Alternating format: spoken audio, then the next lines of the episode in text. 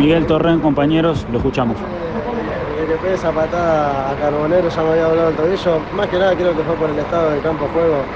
Creo que todos lo vieron. Eh, creo que un equipo de primera, un club tan grande como Racing no, no puede permitir tener la cancha así, pero bueno, nosotros nos tenemos que adaptar a lo, a lo que hay, había eso y bueno, una lástima que, que esté así, pero bueno, nosotros hicimos nuestro partido, contentos que pudimos ganar. La polémica del penal, ¿cómo, cómo la viviste?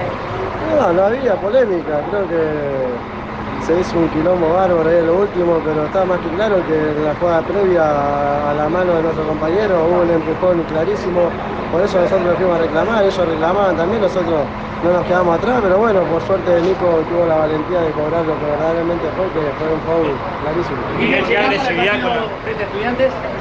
Claro, ojalá que sí, vamos a hacer todo lo posible con los médicos, con los kinesiólogos, ya estamos en eso, ahora voy a llevar a salieron para el viaje, pero creo que vamos, vamos a estar.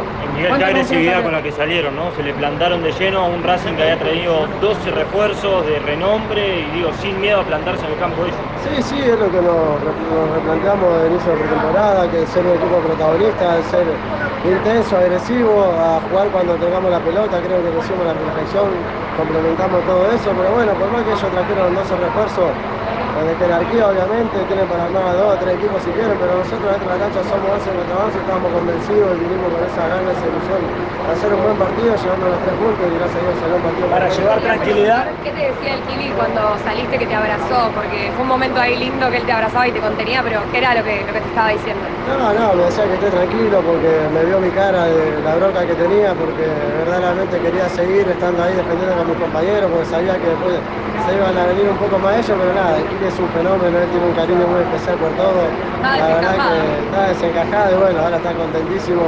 Tuvo unos días difíciles, la verdad que le queremos dedicar este triunfo a él, a su madre, que verdaderamente la, la pasó mal, pero ahora gracias a Dios está bien, así que dedicamos este triunfo a él y a su familia. Para llevar tranquilidad, eh, para la próxima fecha llegarías en condiciones de poder jugar.